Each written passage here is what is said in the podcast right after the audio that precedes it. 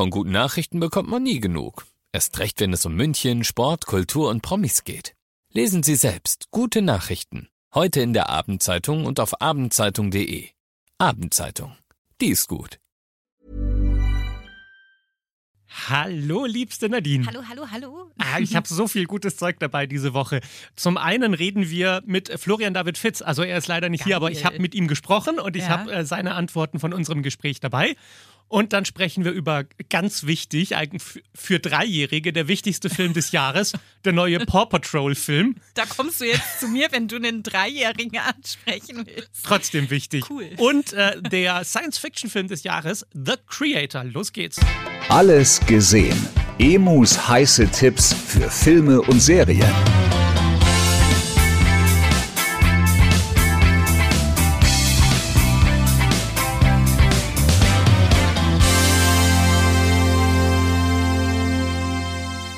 Los geht's jetzt erstmal mit Florian David Fitz, den ich ja sehr, sehr toll finde und der einen neuen Film draußen hat, der heißt Wochenendrebellen. Und das ist die wahre Geschichte von Mirko und seinem Sohn Jason. Und Jason ist Autist und der will unbedingt herausfinden, was sein Lieblingsfußballverein ist. Und was macht man dann als Vater in so einer Situation? Man fährt mit seinem Sohn jede Woche in ein anderes Stadion, Ach, um Himmel. sich da die Mannschaft anzugucken und den Verein, damit der Sohn entscheiden kann, ist das möglicherweise mein neuer Lieblingsclub. Und jede Woche reisen sie durch Deutschland und es ist wirklich ein sehr süßer Film. Es ist ein klassischer Florian David Fitz Dramedy-Film. Er spielt den Vater und ähm, ich finde, Florian hat ein Talent dafür, Komödien zu machen, die so ein bisschen in die Tiefe gehen. Und dann kann man natürlich auch sagen, ja gut, aber es ist auch schon so ein bisschen gewollt, dass man immer noch mal so eine soziale Sache mit reinbringt. Und erst macht er irgendwie das Thema Tourette und dann macht er das Thema äh, Transkinder und jetzt äh, Autismus. Und trotzdem finde ich, dass das, wenn man so etwas möchte, ein wirklich sehr, sehr schön gemachter Film ist. Und er spielt diesen Vater wirklich mit sehr viel Liebe und Sensibilität und trotzdem sieht man halt auch, wie wahnsinnig anstrengend es ist, ein Vater zu sein. Und ähm, was vor allem, also ich habe ja mit Florian David Fitz gesprochen vor ein paar Wochen über seinen neuen Film und ähm, was er mir da so erzählt hat, habe ich jetzt dabei. Unter anderem fand ich sehr, sehr lustig, dass er ja jetzt in diesem Film einen Fußballfan-Vater spielen soll. Obwohl er selbst mit Fußball, naja, sagen wir mal so, nicht so Nichts viel zu tun hat. Hören wir mal rein, was er gesagt hat. Für mich ist es eine komplett neue, fremde Welt. Ich bin WM-Gucker, ja, was ungefähr dasselbe ist, wie wenn du sagst, ich gehe Weihnachten in die Kirche. Ich verstehe es einfach nicht. Ich verstehe schon, dass der Ball da rein muss. Ich bin aber derjenige, der nach der Halbzeit immer noch in die falsche Richtung guckt. Und der Marc Roth, im Regisseur, hat mich immer so ausgelacht. Also, wie konnten wir dich als Hauptdarsteller für diesen Film nehmen, der einfach die grundlegendsten Sachen der deutschen Vereinskultur nicht weiß. Also für mich war das so faszinierend, diese unterschiedlichen Stadien zu sehen und die Leute darin, die Liebe, die da reingeht. Und ich habe dafür kein Auge. Also meine Talente sind woanders. Und jetzt in diesem Film spielt er ja nicht nur ein Vater, sondern Florian ist ja im Privatleben jetzt auch Vater geworden, was ja schon auch eine krasse Herausforderung ist, aber natürlich eine, die er nicht bereut. Ich glaube schon, dass du einen Abschnitt hinter dir lässt. Aber ehrlich gesagt, also in meinem Fall bin ich da über 45 geworden. Es ist auch okay, mal diesen Abschnitt hinter sich zu lassen. Man hat ihn ja nur auch gesehen. Und dann passiert was Neues. Aber ich, ich habe so ein Widerstreben gegen so Kalenderblätter. Aber ich empfinde es tatsächlich als bereichernd. Und ähm, es gibt da schon so biologische Mechanismen, die dir die Mühen auf jeden Fall erleichtern. Ist schon süß, wie er selbst lachen muss, wenn er sagt, es ist bereichernd. Aber es ist Ja, halt einfach so. So echt. Also Ja. ich finde, er antwortet einfach ehrlich. Ja. Nicht so, oh, ich muss jetzt tun, als wäre es voll schön, äh, Papa zu sein, weil das wird erwartet und ich darf auch nichts anderes sagen. Der ist halt einfach ehrlich. Finde ich sehr sympathisch. Und ich sag's dir, es ist wirklich, er ist einfach auch so. Also ich habe jetzt ja schon das große Glück und die große Ehre gehabt, ein paar Mal mit ihm zu sprechen. Und er ist, er begegnet einem immer auf Augenhöhe. Und das finde ich so wahnsinnig schön. Du hast nicht diesen Star und du stellst ihm eine Frage und er gibt dir dann halt einfach eine Antwort, damit du irgendwas senden Ja. kannst oder so. Sondern du redest einfach mit ihm und, und man hat zusammen Spaß. Ich finde, das sieht man auch an seinen Antworten. Also auch als ich ihn zum Beispiel jetzt auf das Thema Autismus angesprochen habe, ne, er spielt den Vater eines autistischen Kindes und ähm, auch da hat er mir eine sehr schöne Antwort dazu gegeben, wie er sich durch die Arbeit mit dem Film mit dem Thema Autismus auseinandergesetzt hat und auch viel besser jetzt auch erklären kann, wie man sich fühlt, wenn man auf dem autistischen Spektrum ist. Es gibt diese Erklärung von Leuten, die selber davon betroffen sind, dass sie das Gefühl haben, man hat sie in UFO gesetzt, auf einem fremden Planeten ausgesetzt. Das sind lauter Leute, eine ganz andere Rasse, die andere Gepflogenheiten haben und sie sind mit größtem Interesse, gucken sie diese Rasse an und versuchen zu verstehen, was die ihnen sagen. Aber sie sehen, muss man auch sagen, natürlich dann auch wieder, wie alle Außenseiter, Dinge, die wir halt nicht sehen. Und das bereichert wiederum uns. Und dann wollte ich mit ihm natürlich auch nochmal über dieses Thema sprechen, das ich ja schon äh, erwähnt habe, warum er genau so Filme immer macht. So Dramedies, mhm. eine Komödie ja. mit Drama, mit einem gesellschaftlich relevanten Kern. Und, und ich wollte einfach von ihm wissen, Warum, also warum sucht er sich das immer so aus? Das liegt eher daran, dass ich wenige Komödien zum Beispiel kenne, die nur einfach Komödie aus Komödiengrund sind, die dann einfach nicht sich anfühlen wie Zuckerwatte. Also ich finde es wahnsinnig schwer, eine Komödie zu schreiben, die einfach nur Komödie ist und nicht mehr, nicht weniger. Das gelingt vielleicht manchen anderen Leuten. Ich finde diese Dialektik zwischen einer Komödie und eigentlich einem ernsten Kern find, ist für mich immer da die Batterie, weil ich dann wirklich arbeiten muss, um zu suchen, wo ist denn da der Witz? Wo ist denn das, die lustige, das komödiantische Seite vom Tod? Nicht so leicht. Wo ist die von Religion? Schon ein bisschen leichter. wo ist das bei Tourette? Hm, spannend.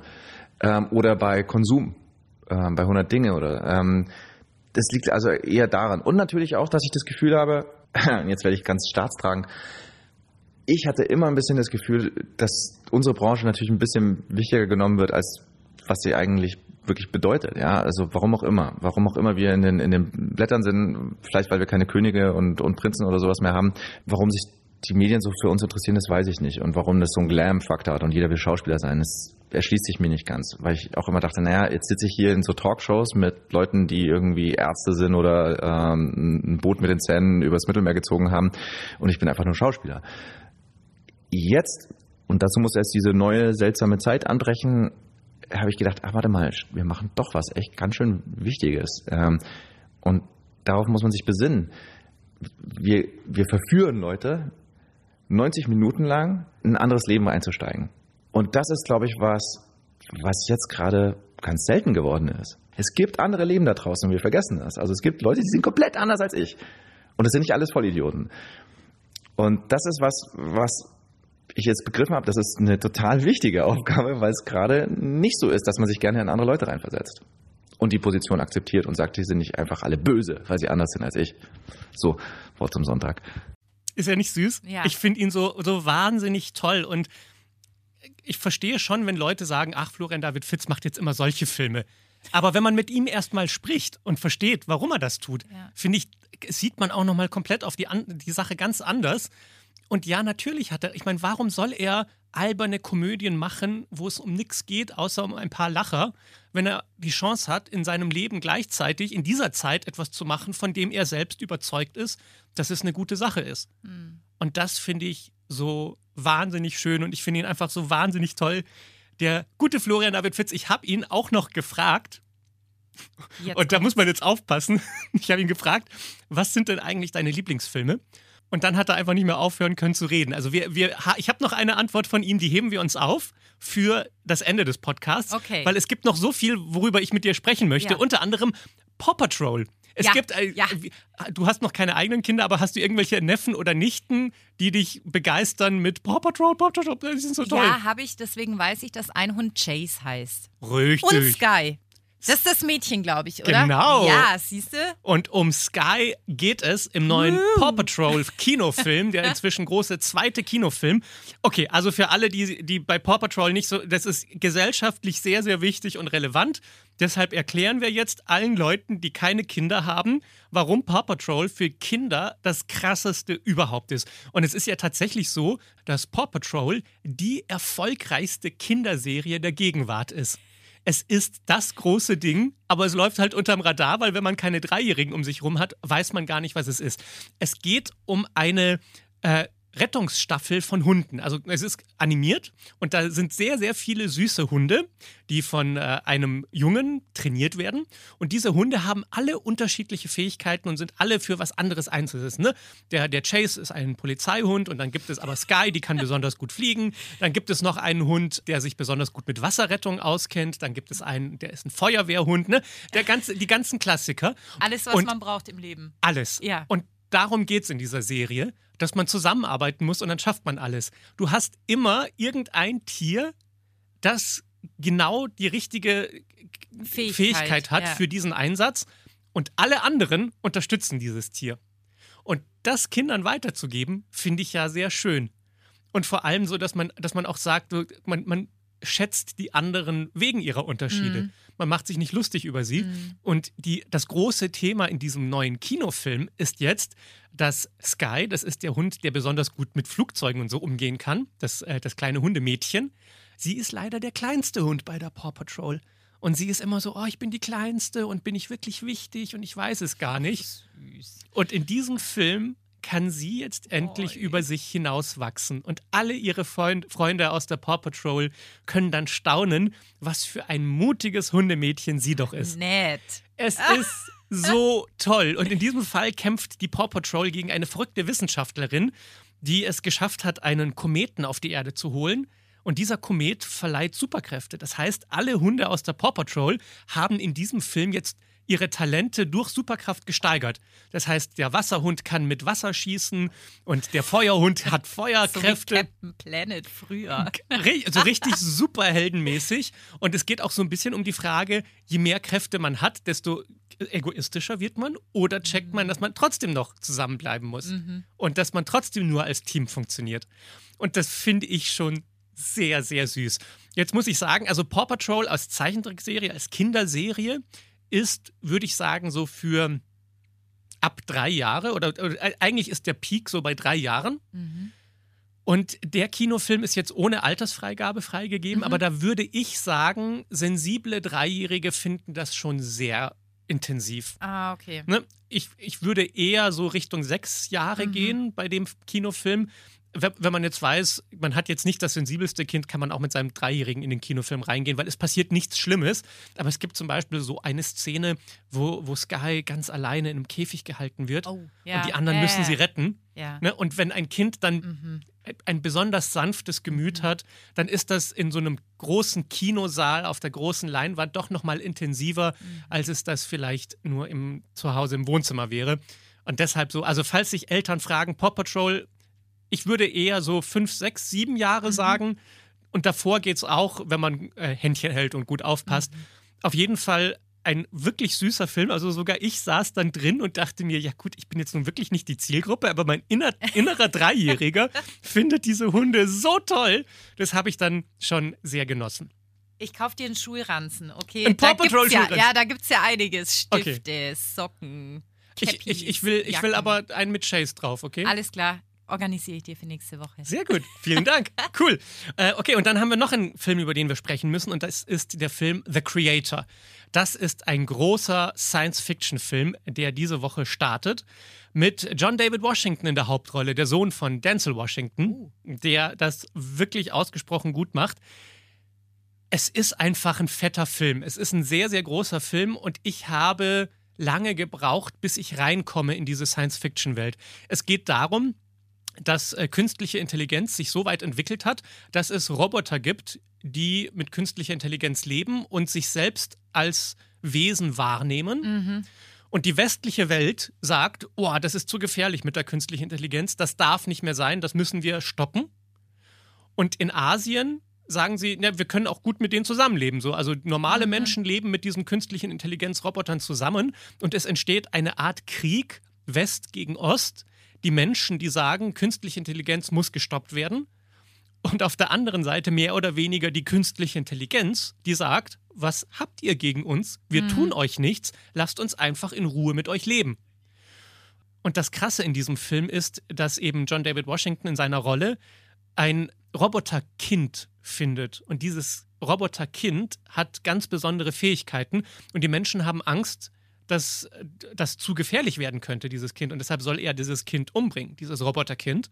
Und er checkt plötzlich, Moment, warte mal, wer sind jetzt hier eigentlich die Bösen und wer sind hier eigentlich die Guten? Und soll ich diese Mission wirklich machen oder muss ich eher dieses Kind schützen, mhm. weil es, obwohl es nur eine künstliche Intelligenz, genauso das Recht hat, am Leben zu sein oder nicht? Also ein moralisches Dilemma. Ein moralisches Dilemma. Und ich habe bei dem Film sehr lange gebraucht, um zu verstehen, wie diese Welt funktioniert. Mhm. Es, ist, es ist so authentisch und so dicht und so viel, dass ich mich immer so ein bisschen gefragt habe, künstliche Intelligenz hat doch ganz andere Probleme mit Polarisierung der Gesellschaft und es ist, wird Arbeit überflüssig oder so.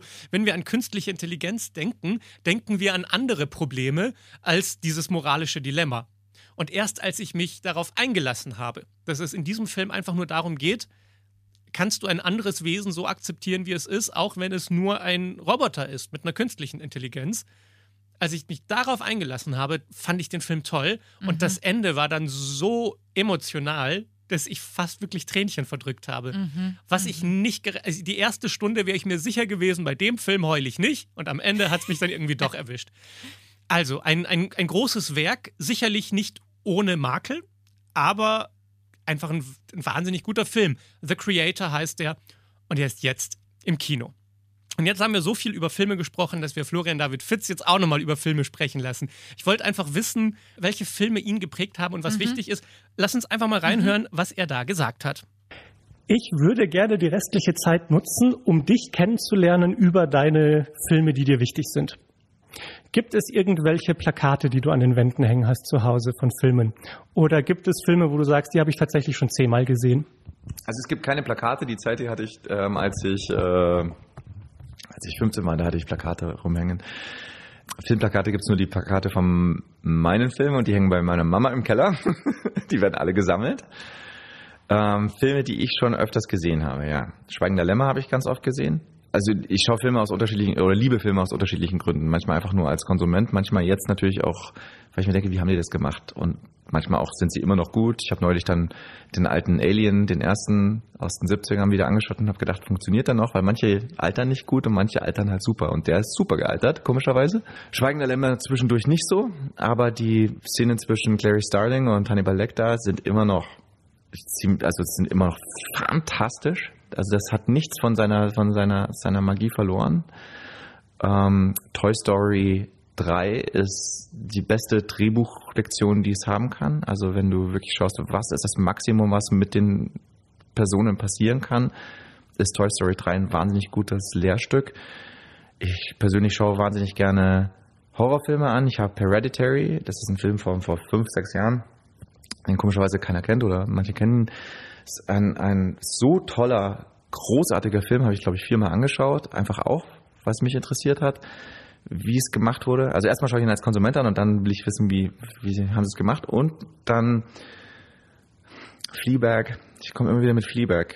Das war für mich wie, wie so eine Neuentdeckung des sie hat ein komplett neues Genre ausgemacht und man weiß gar nicht mehr, wie man danach noch Filme machen soll. So ging es mir. Ähm, weil, aber sie hat so einen eigenen Ton. Und jetzt habe ich so Killing Eve mal angefangen. Da merkst du auch, wie sie schreibt. Das ist, ist, äh, Phoebe Waller-Bridge ist einfach so ein Genie. Ähm, das sind so die, die, die Sachen, die mir passieren. The Terror, das ist eine Serie auf Amazon, kann ich auch nur empfehlen. Für jeden, der früher Jules Verne gelesen hat. Es ist ähm, gruselig, wahnwitzig gut gespielt. Spielt äh, um die letztes Drittel 19. Jahrhundert. Äh, wollen die den Nordwestpassage finden mit so mit so Schiffen, ziehen los und haben alles, haben motorisiertes Schiff, haben zum ersten Mal Konserven, haben Porzellan dabei und, und Speisen und so und frieren dann ein. Für drei Jahre. Und dann passieren schreckliche Dinge. Was mich bei Fleabag so beeindruckt hat, war, dass ich mir während des Guckens nicht erklären konnte, wie man so Humor schreiben kann. Wie kann denn so ein Humor in einem Kopf entstehen, bevor die Situation da ist? Es ist jetzt eine Freak-Frage, aber welche Learnings du als Autor so daraus gezogen hast? Wie kreiert man etwas, das nicht konzeptionell wirkt, wenn man es dann sieht, weil es vom Papier kommt? Es ist konzeptionell, es ist einfach ihre Fantasie. Und der Gag ist, dir ist so eigen, aber wenn du es dann anschaust, kannst du es ja auf eine Art so krass nachvollziehen. Du hast noch nie drüber nachgedacht. Und das ist manchmal der Genius äh, von, auch von manchen Romanen ist, dass du was liest und du verstehst, was zutiefst menschlich ist, hast aber so noch nie drüber nachgedacht. Und das ist das, was sie so genial macht. Also niemand könnte das nachmachen. Wie auch. Das gibt's ganz selten. So geht's mir auch. Und es ist perfekt. Es ist perfekt aufgelöst. Das ist das perfekte Ende. Schauspielerisch, auch Olivia Colman in dieser Nebenrolle. Ich habe nie etwas Besseres gesehen. Dann sind wir uns einig. Perfekt. Florian, vielen, vielen herzlichen Dank. Ich würde sagen, wir sehen uns einfach in einem halben Jahr wieder. So machen wir das. Danke dir. Er ist so toll. Und ich liebe meinen Job so sehr dafür, dass ich über Filme und Serien mit Leuten sprechen kann und dass ich jede Woche hier mit dir bin. Ich, ich habe gerade wieder so ein, so ein Ding, wo ich mir denke, was für ein Riesenglück habe ich eigentlich im Leben gehabt.